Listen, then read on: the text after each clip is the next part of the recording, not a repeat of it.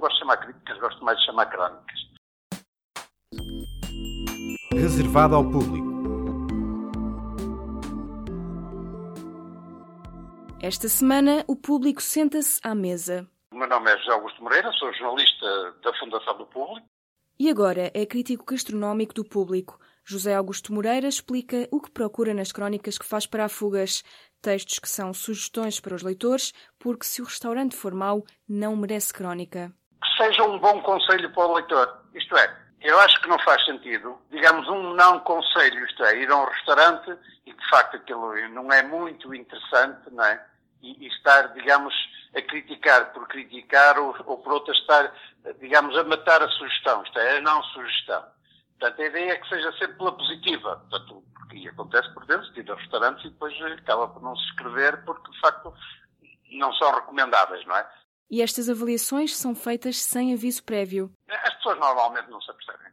Percebem depois porque pede-se mais do que aquilo que é normal, prova-se mais pratos, mas normalmente procuro levar sempre duas ou três pessoas comigo, não é? Podemos provar várias coisas. Se for preciso, volto, vou mais que uma vez, não é? Quando, quando fica curiosidade por este ou aquele prato, um ou, ou esta preparação que não foi possível, volto, volto outra vez. Mas, em regra, pronto, estabelece aquela conversa, as pessoas percebem, ficam às vezes curiosas, percebem que é uma pessoa, enfim, mais curiosa pelas coisas e tal, mas em regra, não, não, não, em regra não tenho ideia nenhuma de algum caso que as pessoas tenham, tenham, eh, tenham associado. E depois do crítico chega o fotógrafo. Por isso é tudo mantido em segredo até quase ao fim do processo. A fotografia só vai depois, não é? Só depois de lá ter ido é que comunico ao jornal qual é o restaurante e, e, e a fotografia, o contacto para a fotografia é sempre posterior. Já agora, haverá algum sabor que o crítico não tolera? Eu costumo dizer, então de brincadeira com os meus amigos, eu costumo dizer que há duas coisas que eu não consigo comer, que é bananas e caracóis. Como normalmente não, não são ingredientes que não entram, digamos, na composição dos pratos, exceto das bananas, as sobremesas, mas normalmente também quando entra em sobremesas não é como ingrediente principal e, e, e, portanto, consigo provar. E num restaurante é só a comida que importa ou há algo mais? E o ambiente, o contexto, o conforto, o encanto até dos lugares, a própria forma como, como, como, como somos abordados, isso ajuda a, a, ter uma melhor percepção da comida. Isto é, as coisas não funcionam de forma absolutamente distantes. É evidente que o fundamental é a comida, isso acontece naqueles restaurantes muito tradicionais, não é? Mas é evidente que as coisas se completam, dizer, mas o foco é obviamente a comida, não é? Pedimos ao José Augusto para nos contar uma história que o tenha marcado neste percurso. Uma história que nos leva até ao restaurante Mário Luso, nos Carvalhos, em Gaia. E a senhora, que é a dona do restaurante, percebeu-se que estava ali alguém à procura de qualquer coisa especial, não é? E então foi, hum, foi abordando a mesa, mas num estilo de. Eu depois escrevi isso até na crónica, num estilo quase sofisticado. Foi chegando com uma conversa, com umas brincadeiras, com umas piadas e tal, estão a gostar, não gostam, se provasse daquilo e tal. Mas depois foi crescendo, percebeu que havia que saber exatamente quem éramos, o que estávamos a fazer, e a gente entrou numa lógica de brincadeira. Portanto, aquilo acabou numa lógica de brincadeira. Ah, somos da Polícia Judiciária, aquelas coisas e tal. Estamos aqui a pesquisar, andamos aqui a ver os alertas. Ela não, de facto, ela não se apercebeu, eh, ficou curiosa. E então depois, quando, quando, quando foi fotógrafo, quando viu a crónica, fez-me uma carta escrita pelo punho dela, mandou para o jornal, eh, digamos ao meu cuidado, dirigida, digamos, relatando esta, esta, esta, esta, tentativa de aproximação dela, mas em verso.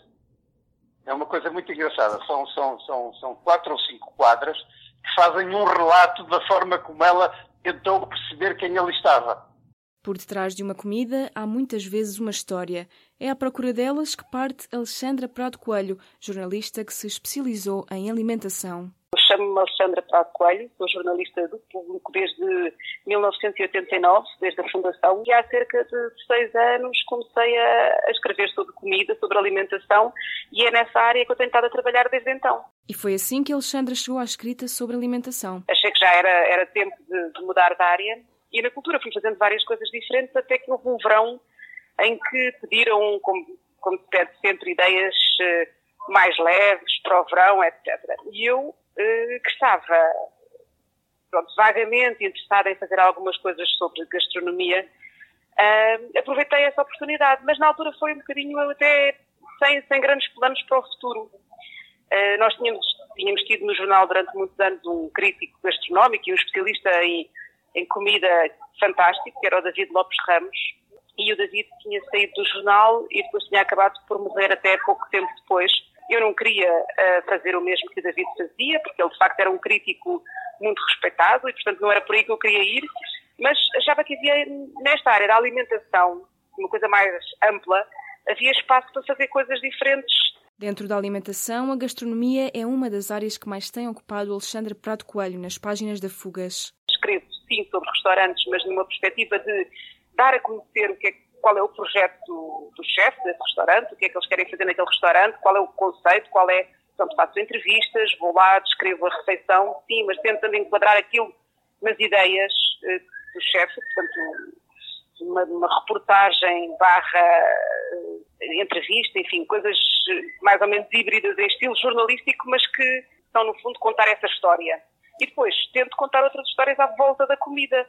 Conversámos com a jornalista enquanto ela estava no aeroporto de Lisboa, a caminho da Áustria. É a sua próxima viagem à procura de histórias para contar.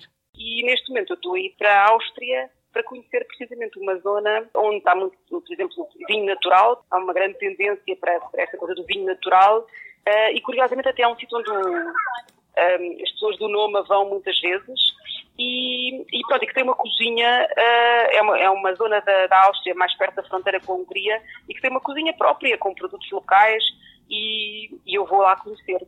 E porquê é que acontecem estas viagens? Muitos países estão a tentar eh, promover as suas gastronomias, dar a conhecer ao mundo, etc. E uma das formas de o fazer é convidando jornalistas para virem conhecer uh, a realidade desse país. E há um país que marcou a Alexandra, o Peru. Fui ao Festival Mistura e foi precisamente para perceber o que é que estava a passar naquele país, que tinha sido um país que tinha tido conflitos políticos muito graves, questões enfim, muito complicadas e que estava numa espécie de reconciliação nacional um bocado através da, da, comida. Tinha havido algumas figuras uh, importantes, um chefe que era o Gastão Acúrio e outras figuras que tinham começado a pensar nesta, nesta questão de que, no, fundo, naquele país, as pessoas não conheciam bem as tradições gastronómicas, as pessoas que viviam na costa não conheciam as da, da, da, da montanha ou da selva, e começaram a mostrar uns aos outros o que é que se fazia e houve um entusiasmo tão grande e houve uma adesão tão grande, de, por exemplo, dos jovens que queriam todos ser eh, cozinheiros, uh, os jovens mesmo dos bairros mais desfavorecidos, começou-se a abrir escolas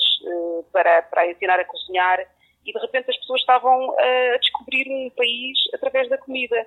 Histórias com comida dentro para descobrir no público. Pode subscrever os podcasts do público no iTunes, SoundCloud e aplicações móveis. O público fica no ouvido.